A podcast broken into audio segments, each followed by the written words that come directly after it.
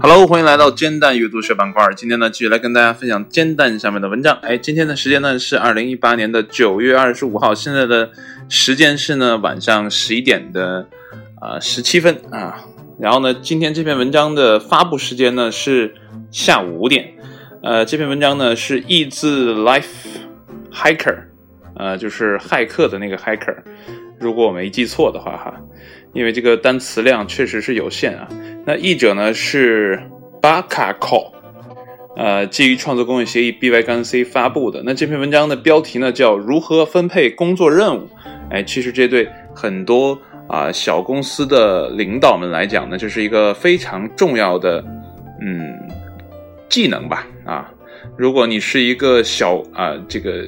小领班儿啊，或者说是一个小团队的。啊，队长，那其实能给别人分配工作和任务，啊，这才是工作的重点啊，也是重中之重。如何把每一个人在自己的岗位上都调动起来，让他们的呃潜能发挥到最大啊，这才是领导者该有的作风，而不是啊亲自代劳啊，去把员工该做的事情都自己做哈。我不知道这个文章是不是要讲这个内容啊哈，那我们就来看一下文章到底是怎么说的啊，有没有啊帮啊这些。呃，处于领导层的人解决这样的一个问题。好了，我们来看文章的正人，啊，正文哈，不是正人。呃，最近看柯南确实有点多哈。当一个团队需要同时应对很多工作任务时呢，委派任务是及时优秀的完成任务的关键。啊，不是每个人都能很好的分配任务。以下有一些有关如何分配任务的建议。哎，那么一共是四项。那我们来看第一项啊，选择合适的人选。那么在分配任务之前呢，需要考虑团队中谁才是拥有完成任务所需技能的人。那么这个人呢，有可能是职位高的老员工，也有可能呢是初出茅庐的职场新人。那关键在于呢，根据人而不是根据资历来选择。那如果人手充足呢，或是工作时限不那么紧张，哎，可以让另外一名员工与这个最适合的人呢，来共同完成这项任务工作。啊，这样呢，在下次遇到类似的工作时候呢，哎，你就会有两个合适的人选了。呃，其实，呃，这里面跟大家自吹自擂一下哈，其实原来在打篮球的时候呢，就是那种，啊，在球场上跟人插拍的时候，尤其是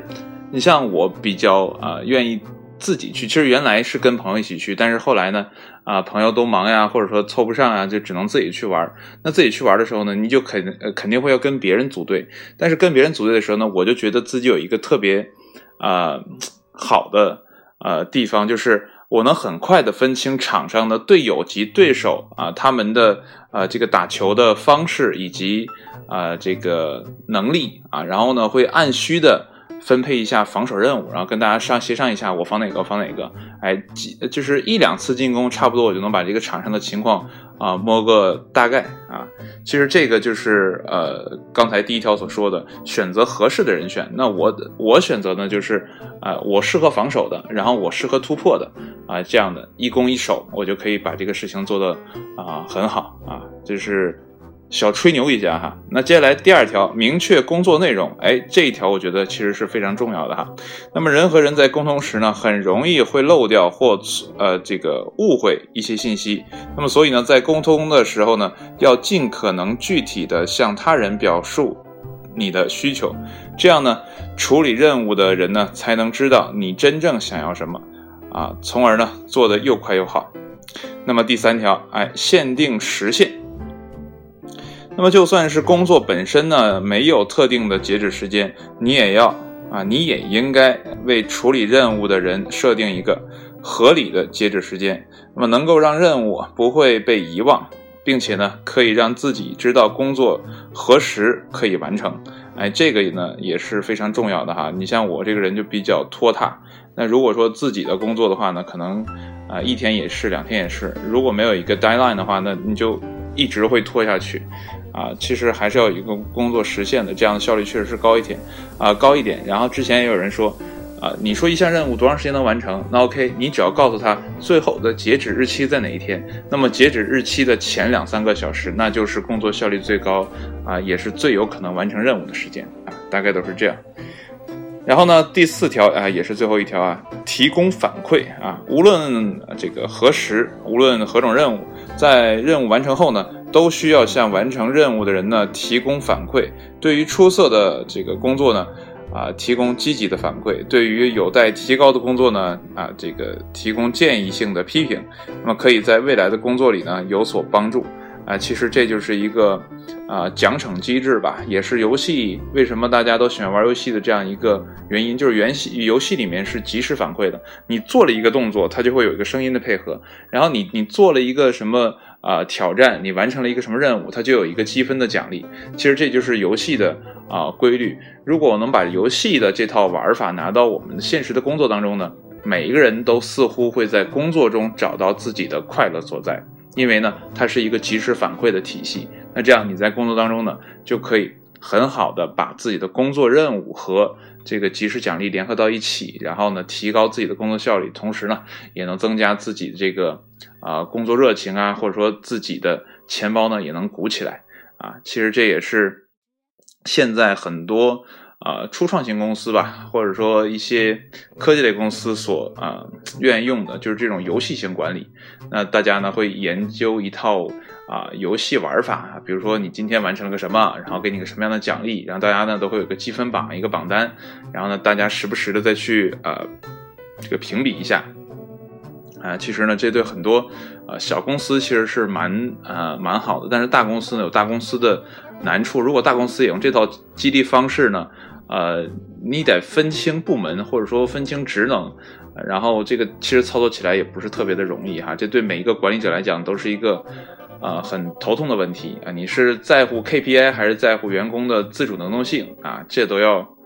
呃领导层呢去自己思考哈。那这篇文章呢就跟大一啊大家简单的提了四条哈，但也不知道啊你能不能有所。收获。那如果作为一个员工的话呢？如果你的领导没有给你呃这四项，就是把你安排一个在不在一个不合适的位置啊，这是第一条。然后呢，没有给你明确的工作任务啊或者内容啊，也没有给你设定时限，那么也没有给你提供反馈。那这样的公司，这样的领导呢，其实你就可以啊这个掉头就走，因为呢，他也可能不是一个很好的管理者。那这个公司的未来发展呢，也可能是一个呃受限的地方。啊，所以这个叫择良木而栖啊，每一个人还要擦亮眼睛啊。一方面呢，这个文章是给领导人，就领导层来听的啊，是一种建议。那作为像我们这样的打工者，那我们多学点这样的知识啊，也能帮我们辨析哪一个是更英明的领导者啊，我们能在他的领导下得到我们更多想要的东西。那好了，今天的文章呢就说到这里啊，谢谢你的收听，也期待下期节目再见。呃，还要再说一下，就是我还有很多节目啊，值值得你去听。那如果你觉得我读煎蛋这个文章呢磕磕绊绊的话呢，那你可以去尝试听我的你该不该的讨论的节目，或者说听啊 Sage Music Center，因为那个都不是照稿来读的啊，都是有感而发的，所以那个通畅性可能要比我读稿要。好很多，其实很怪异，很多人都是读稿比较顺溜，然后自己说会比较麻烦。我正好相反，是自己说胡乱说会比较有节奏。那一旦照着稿念呢，就没有什么节奏了，而且总会断句断错。那好了，节目就到这里，谢谢你的收听，我们下期节目再见，拜拜。